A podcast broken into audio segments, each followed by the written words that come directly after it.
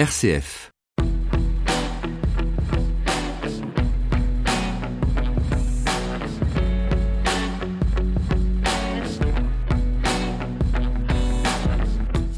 Et bienvenue dans ce nouveau numéro de décryptage. Au sommaire, la canicule exceptionnelle qui frappe la France depuis le début de la semaine. Les records pour un mois de juin tombent les uns après les autres. Une canicule qui perturbe et qui inquiète aussi, car elle pourrait bien devenir la norme dans un proche avenir. Nous reviendrons également sur ce projet d'expérimentation de cannabis thérapeutique en France. Comment ce stupéfiant, l'un des plus consommés dans le monde, peut soigner Avec quels effets? Quels sont les patients qui pourraient être concernés? Nous avons posé ces questions au professeur Nicolas Autier, pharmacologue au CHU de Clermont-Ferrand. Et puis, gros plan sur le début des primaires démocrates aux États-Unis, tous contre Trump. 20 candidats ont débattu mercredi et jeudi. Une représentante démocrate en France sera avec nous pour évoquer ce long marathon électoral et ses enjeux.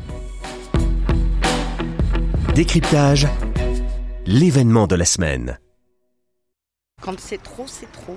Et là, on part en Ardèche et on emmène ma belle-mère qui a 85 ans à cause de la canicule. Quand nous-mêmes on peut se mettre euh, au frais, c'est pas un souci. Je suis paysagiste, donc du coup c'est assez, intense, quoi. Donc euh, ça va être dur, ça va être compliqué. Déjà pas mal s'hydrater, se mettre à l'ombre et puis éviter les efforts trop trop intenses. J'attends quand même la fraîcheur pour ouvrir. Euh, et après, j'aère beaucoup. Le matin, j'ouvre tout, j'aère tout, qu'il y ait des courants d'air, euh, que la fraîcheur rentre. Et le soir, pareil. Puis je dors bien sûr les fenêtres ouvertes, les volets ouverts. Alors des fois, c'est un peu compliqué parce qu'on se lève tôt. Enfin, on se réveille tôt avec le jour. Euh. Il se trouve qu'on part aujourd'hui, donc ça tombe bien. Sinon, bah, on se cloître, on fait comme dans le sud. Ma femme est d'Avignon, donc on ferme les volets la journée, on hydrate les bébés, et puis, puis voilà, on attend que ça passe. La France a chaud depuis une semaine, trop même. Le thermomètre bat donc des records sur les trois quarts du pays placé en vigilance orange. Jeudi, il a fait même 42 degrés en Ardèche à Gros-Pierre. Un record pour un 27 juin en France. Le précédent était de 41 degrés et demi et daté de 2003 à Lézignan-Corbière. Et le record absolu, 44 degrés en août 2003 pour être même rapidement battu puisque l'on attend ce vendredi 44 voire 45 dans le sud, dans la région nimoise notamment. Et pour la première fois, la vie vigilance rouge a même été déclenchée jeudi dans quatre départements du sud de la France, Hérault, Gare, Bouches-du-Rhône et Vaucluse. La chaleur intense fait le bonheur des vendeurs de climatisation, mais perturbe la vie quotidienne. Transport, travail, près de 4000 écoles sont fermées ou avec un accueil minimum et le brevet des collèges a même été reporté à la semaine prochaine. Alors, euh, si depuis 2003 la protection des personnes âgées a bien été intégrée avec la canicule, la situation est plus problématique pour euh, les personnes sans abri. Ils sont souvent les oubliés de l'été à Lyon pour sensibiliser et alerter sur les dangers de la canicule pour les SDF. Le réseau Entourage a lancé une grande collecte avec euh, des besoins prioritaires comme des casquettes, des bouteilles d'eau. Et l'objectif de l'association, c'est de mobiliser pour rendre la saison estivale la moins inconfortante possible pour les plus précaires. Entourage est même allé plus loin. Elle a décidé de créer une application mobile pour faciliter la rencontre entre les sans-abri et les citoyens. Les précisions de Marine Cadenne, responsable du réseau Entourage. On a créé une application mobile pour accompagner justement tous les citoyens dans cette démarche solidaire et qui marche vraiment comme un réseau social collaboratif et éthique autour de la solidarité de quartier. Sur ce réseau, vous pouvez trouver des actions qui sont lancées par des personnes sans abri elles-mêmes et qui auront besoin de vous cet été. Par exemple, des personnes qui cherchent actuellement sur Lyon des sacs pour euh, pouvoir euh, renouveler leur sac à dos parce qu'ils s'abîment vite à la rue. Une personne qui cherche à aller boire un café avec une personne euh, de son quartier parce qu'elle souffre de l'isolement. Il y a aussi des citoyens qui font appel à vous et qui ont rencontré des personnes sans abri et qui s'en font relais aussi sur le réseau entourage. Donc cet été, si vous voulez agir dans votre quartier, rejoignez le réseau et allez à la rencontre des personnes sans abri. Les propos recueillis par Christelle Bancolé d'RCF Lyon. L'appli est disponible gratuitement sur Android et iOS. L'ensemble de la collecte effectuée sera donné à l'association Juste un geste qui se chargera ensuite de les redistribuer aux personnes sans abri. Et d'une façon générale, avec cette canicule, soyez bien sûr attentifs à vos proches et voisins. Décryptage sur RCF, présenté par Jean-Baptiste Labeur. Alors pour un mois de juin, cette canicule est inédite en France depuis le début des relevés météo. On l'a dit, son intensité inquiète car selon les climatologues, avec le dérèglement climatique, ce type d'épisode de grande chaleur pourrait devenir plus fréquent, voire même plus intense. Écoutez euh, ce qu'en pense Bastien Alex, il est chercheur à l'IRIS, responsable du programme climat, énergie et sécurité. Effectivement, euh, les canicules en juin étaient quand même assez rares.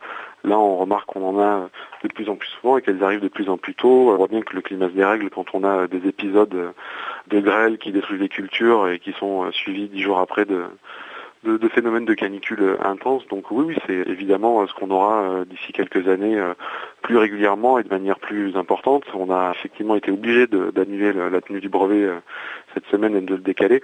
Il y a tout un tas de pays dans le monde où les fortes chaleurs empêchent aussi l'activité économique. C'est le cas de l'Iran où chaque été, il y a des jours effectivement où les gens ne peuvent pas travailler quand il y a des, pics de chaleur. Bon, ben, c'est certain, c'est ce qui se passera en France où d'ici 10, 20 ans, euh, effectivement, il y aura des problèmes de canicule, euh, il y aura une chute des rendements agricoles euh, dans le sud de la France. Oui, c'est des signes annonciateurs. J'ajoute en plus que le problème de ces canicules-là, c'est qu'elles font tourner les climatiseurs à plein régime et on sait très bien que les gaz refroidissants utilisés dans les climatiseurs sont aussi comptés parmi les gaz à effet de serre. Donc là aussi, on est dans des phénomènes de de boucles euh, négatives euh, qui sont assez euh, délétères et inquiétants. Pour être un peu radical, il faut tout simplement consommer moins et revenir sur certains fondamentaux de l'organisation de notre système économique, qui n'est pas seulement français, mais qui est mondial. C'est là où je me dis qu'il y a peut-être des marges de progression. On parle beaucoup des circuits courts et de l'approche globale. Bon, c'est des choses qui ne sont pas encore mises en place.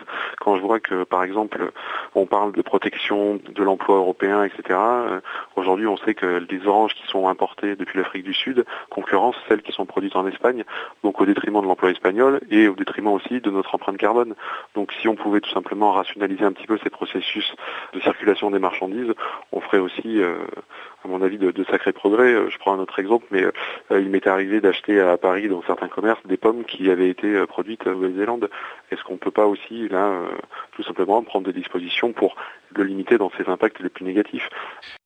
Et hasard du calendrier, le Haut Conseil sur le climat a rendu son rapport cette semaine et la conclusion est sans appel. La France ne pourra pas atteindre ses objectifs de neutralité carbone d'ici 2050 si elle ne met pas plus de moyens sur la table. Autre conjonction de calendrier, l'Assemblée nationale a examiné, euh, examine en ce moment le projet de loi énergie-climat et l'une des mesures vise les passoires énergétiques. Ces logements mal isolés perdent de la chaleur l'hiver mais protègent aussi mal de la chaleur l'été.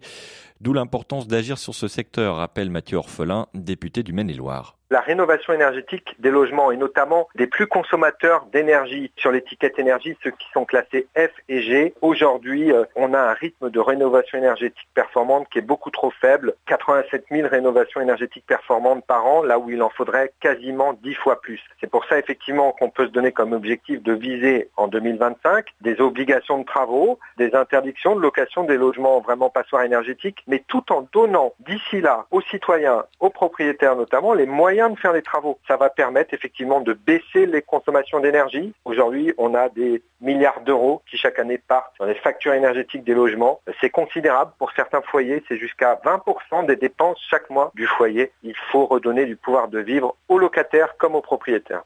Et en ce qui concerne donc euh, plus pragmatiquement cette vague de chaleur, elle devrait progressivement s'atténuer en début de semaine prochaine selon les prévisionnistes météo. Décryptage le dossier de la semaine. Petit à petit, l'idée d'autoriser le cannabis pour un usage médical fait peu à peu son chemin en France. Déjà légal sur le plan euh, de la santé dans plusieurs pays européens, la plante a des effets pour soulager des patients de certaines maladies graves et invalidantes. Un projet d'expérimentation est en cours d'élaboration pour l'Hexagone en 2020. Mercredi, le comité d'experts de l'Agence du médicament rencontrait une dernière fois les associations de patients avant de remettre son avis définitif. Et la semaine dernière, un préavis de ce comité scientifique spécialisé temporaire justifiait une expérimentation de l'usage du cannabis thérapeutique très encadré. Nous avons euh, contacté celui qui préside ce comité, le professeur Nicolas Autier. Il est médecin psychiatre, pharmacologue et responsable du Centre de la douleur et du service de pharmacologie au CHU de Clermont-Ferrand. Il nous explique euh, comment cette plante peut accompagner les malades et dans quelles circonstances.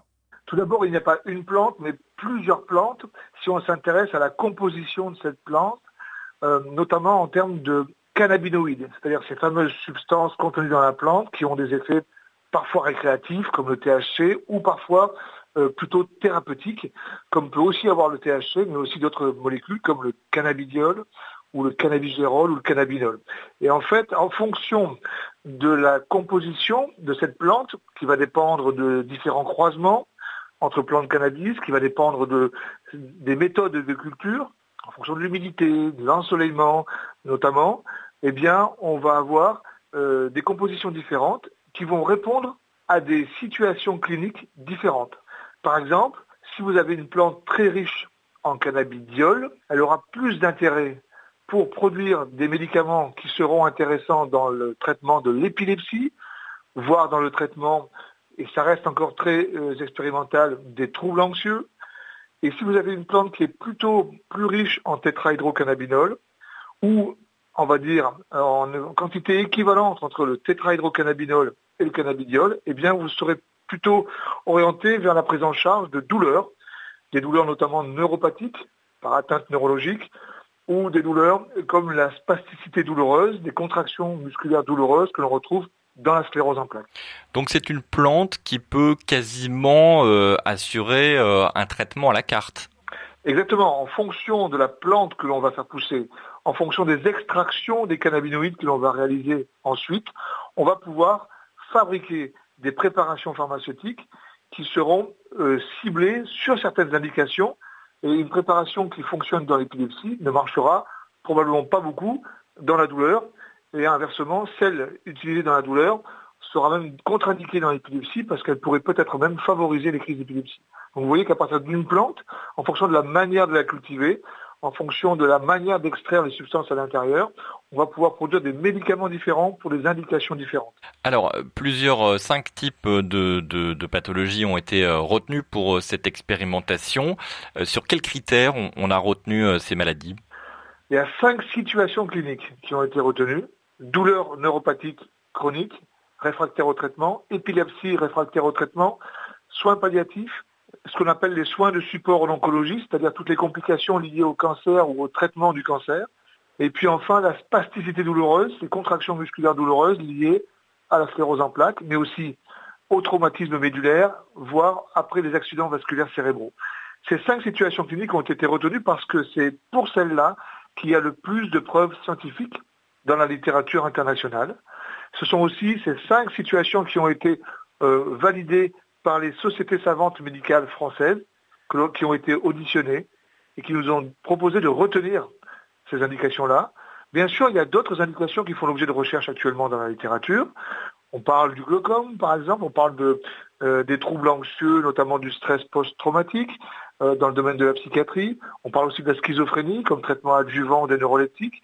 Mais pour l'instant, eh bien, ces recherches ne sont pour nous pas assez avancées pour que l'on puisse expérimenter un usage auprès des patients.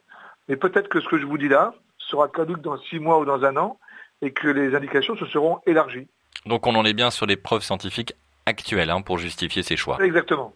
On travaille sur les preuves scientifiques actuelles et ensuite sur des recommandations de sociétés savantes françaises et on s'est aussi inspiré après audition de ce qu'ont fait d'autres pays qui ont déjà légalisé cet usage à visée thérapeutique de préparation à base de cannabis, notamment l'Allemagne, l'Israël, la Hollande, le Canada, et en fonction de leur retour d'expérience, en fonction de, ce qu'ils ont pu observer en termes de prescription, eh bien, on s'est aussi inspiré de ça.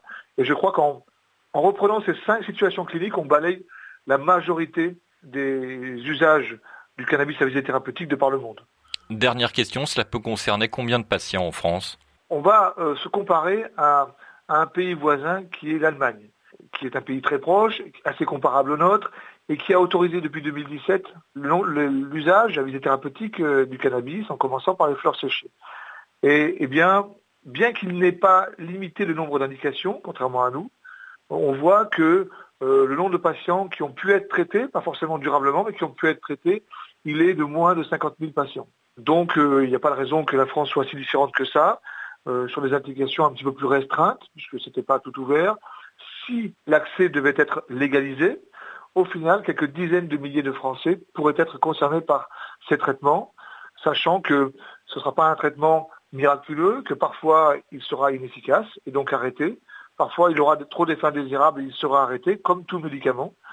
Donc il faudra comprendre cela comme euh, un nouvel outil pharmacologique dans la prise en charge de ces pathologies, qui viendra soit être un traitement adjuvant ou qui parfois peut être remplacer certains traitements qui s'avère inefficace. Le professeur Nicolas Autier, médecin psychiatre et pharmacologue au CHU de Clermont-Ferrand.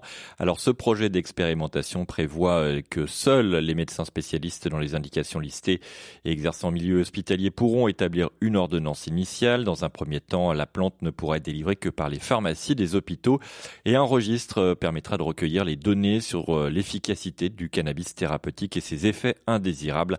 La phase expérimentale pourrait démarrer en 2020 après le feu vert du gouvernement. Décryptage. L'actualité internationale de la semaine.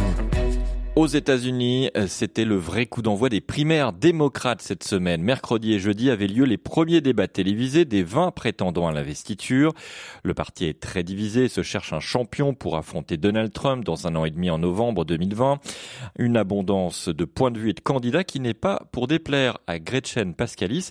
Elle est porte-parole des démocrates abroad qui représentent les démocrates américains en France. Je pense qu'il y a une telle volonté de changer les choses aux États-Unis et euh, tout le monde n'est pas d'accord exactement comment on doit changer les choses. Donc euh, il y a beaucoup de personnes qui, souhaitent tenter leur chance et, euh, et c'est une très bonne chose. Est-ce que ces débats ont été très suivis aux États-Unis? Ils étaient très attendus? Pour les Américains aux États-Unis ou à l'étranger parce qu'on est de nombreux Américains aussi qui habitent à l'étranger.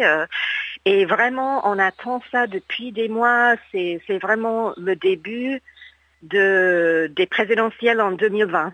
Et on est très content de regarder euh, qui, qui est candidat et, et comment on peut enfin euh, avoir, j'espère, une présidente démocrate en 2020. On commence à avoir euh, quelques bout euh, de, de, pour euh, les uns et pour les autres. Parmi les idées qui sont euh, déjà proposées, est-ce qu'il y en a certaines qui vous paraissent intéressantes déjà en vue de la campagne? Bah, Je pense qu'il y a des idées qui sont un peu partagées par tous les candidats. Ils n'ont pas forcément les mêmes solutions, mais par exemple, il y a des, des, sujets qui sont importants et qui sont abordés dans ces débats c'est-à-dire euh, le dérèglement climatique, euh, les problèmes concernant l'immigration, les problèmes aussi concernant euh, les accès à la santé. Donc voilà, c'est des grands sujets où il y a beaucoup de problèmes aux États-Unis en ce moment et, les candidats sont en train de parler ça et d'exprimer leur, leurs idées pour régler ces problèmes ou pour les améliorer. On parle aussi beaucoup de la dette étudiante. Alors ça, pour des Français, c'est un peu difficile à comprendre. Euh, c'est quoi cette dette étudiante qui, revient euh, euh, dans la bouche de beaucoup de candidats? Alors, les, les universités, surtout privées aux États-Unis, sont très chères. Il y a des universités publiques aux États-Unis, mais elles sont quand même plus chères qu'en France. Et il y a beaucoup d'universités privées aussi. Et les frais de scolarité peuvent être juste extrêmement élevés. Donc, euh, un peu comme en France, euh, il y a beaucoup de jeunes qui vont faire des études supérieures. Et euh, donc, pour faire cela, il, faut souvent qu'ils demandent des prêts. Et après, c'est compliqué des fois d'avoir un travail après qui permet de vivre normalement et de payer ses frais. Donc, aux États-Unis aussi, il y a une culture un peu plus poussée, on va dire, d'emprunter de l'argent euh, pour de longues périodes. Et en France, je pense qu'on est un peu plus conservateur euh, avec l'argent qu'on emprunte. Hmm.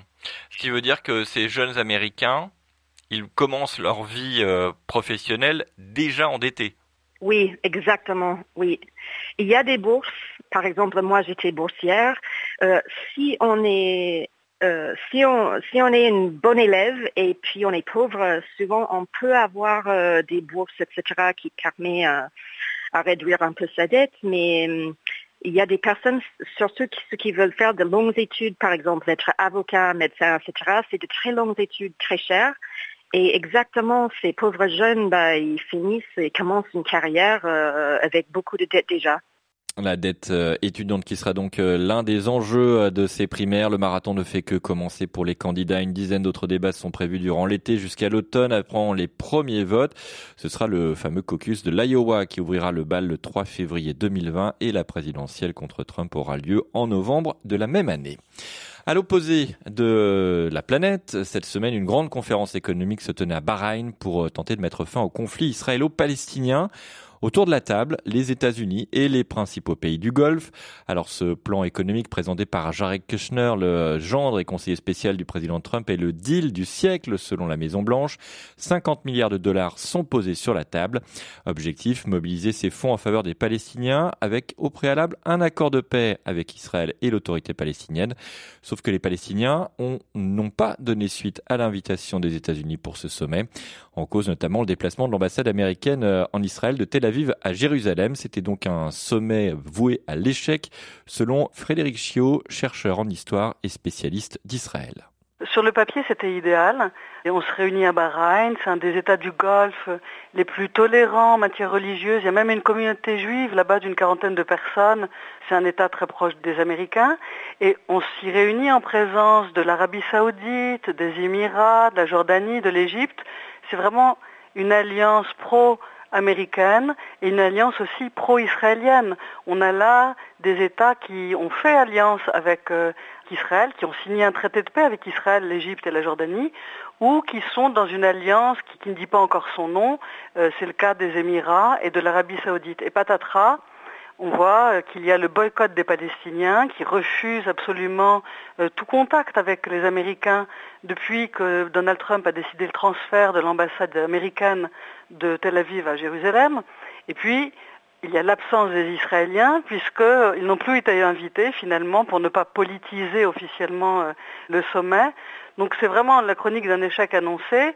On ne peut pas faire la paix israélo-palestinienne en l'absence des Israéliens et des Palestiniens et en même temps sans aborder, en, en se cantonnant au, volet euh, économique, est-ce que là encore, euh, face au, positionnement des Israéliens et des Palestiniens, en n'abordant pas, ou tout du moins pas tout de suite, euh, la, question politique, est-ce que c'était pas empêcher une, une, vraie conversation de s'engager? Oui, parce que là, on voit qu'il y a une véritable erreur de méthode de Trump qui place l'économie avant la politique. Alors, c'est un peu dans sa façon de faire. Hein. Il est connu pour ça. Euh, c'est un businessman et il a des réflexes et une mentalité de businessman. Il parle de deal du siècle qui doit être un deal économique avant de penser politique. Mais c'est méconnaître totalement l'histoire du conflit israélo-palestinien et la façon dont on a essayé de le régler auparavant, parce que jamais on n'est parvenu à un accord sans parler d'abord de politique. Par exemple, l'accord avec euh, entre Israël et les Égyptiens, eh bien, les questions économiques, elles n'apparaissaient que dans les annexes. Et quand il s'agit d'un grand Moyen-Orient, c'était par exemple les rêves de Shimon Peres, une grande union euh, du Moyen-Orient, eh ça n'était possible dans le discours qu'après Oslo, donc après un accord de paix. Mais on voit que là, Donald Trump méconnaît aussi la nature totale de ce conflit qui est un conflit nationaliste, un conflit territorial et malheureusement un conflit qui est de plus en plus religieux.